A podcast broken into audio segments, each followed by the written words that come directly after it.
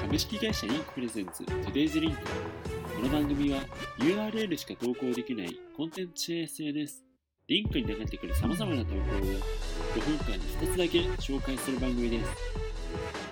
さて前回はですねちょっと毎日更新と言っていたのにもかかわらずお休みをいただきまして2日ぶりの配信となりますそしてその前回はですね Apple がうっかり14年前の iMac を販売してしまったというお話と、Firefox に重大な脆弱性が見つかったというお話でした。今日も始めていきましょう。今日もね、いろいろあったんですが、えー、一つ目こちら行ってみましょうか。皆さん、あの、NHK のど自慢ってご覧になったことあるでしょうか？こう、呼ばれた時にね、何番、何々さんっていう感じで呼ばれたりするんですが、それをね、なんとコンビニで外国人店員が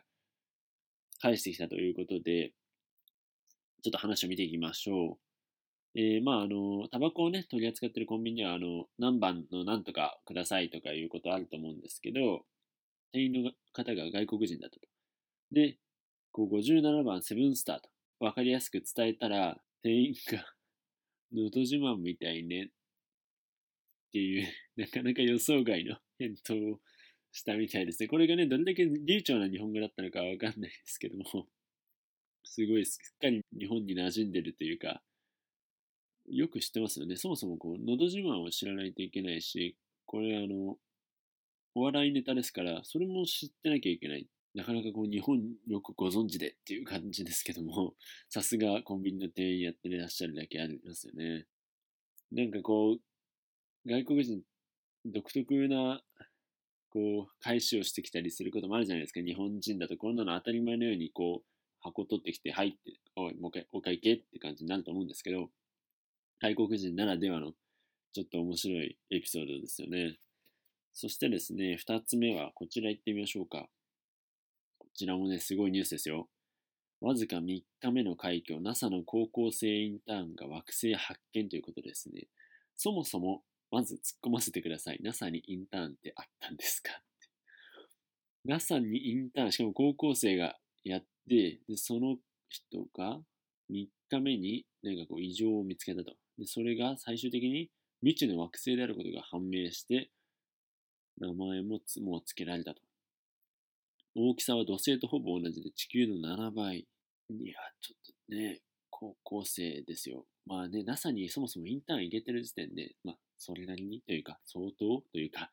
優秀な学生さんなんだと思うんですけども、まあその3日目っていうのもそうだし、なんか簡単に見つかるもんなんですかね、惑星って。なんかこう、素人考えだと、男子高校生が3日で見つけられるものをなんで NASA の研究者はこれまで見つけられなかったのとか、そういうことになっちゃいそうですけど、そうもいかないんでしょうね。もう、よほど遠い宇宙の先の方にある惑星だからこれまでも見つけられなかったけど、偶然なのか、それともさすがなのかわかんないですけど、ウォルフ・クッキアー君が見つけたってことですよね。これがね、果たしてこう、宇宙というか天文学的にどれだけの価値があるのかっていうのは、まあわかんないですけども、とにかく偉大な功績ですよね、高校生にして。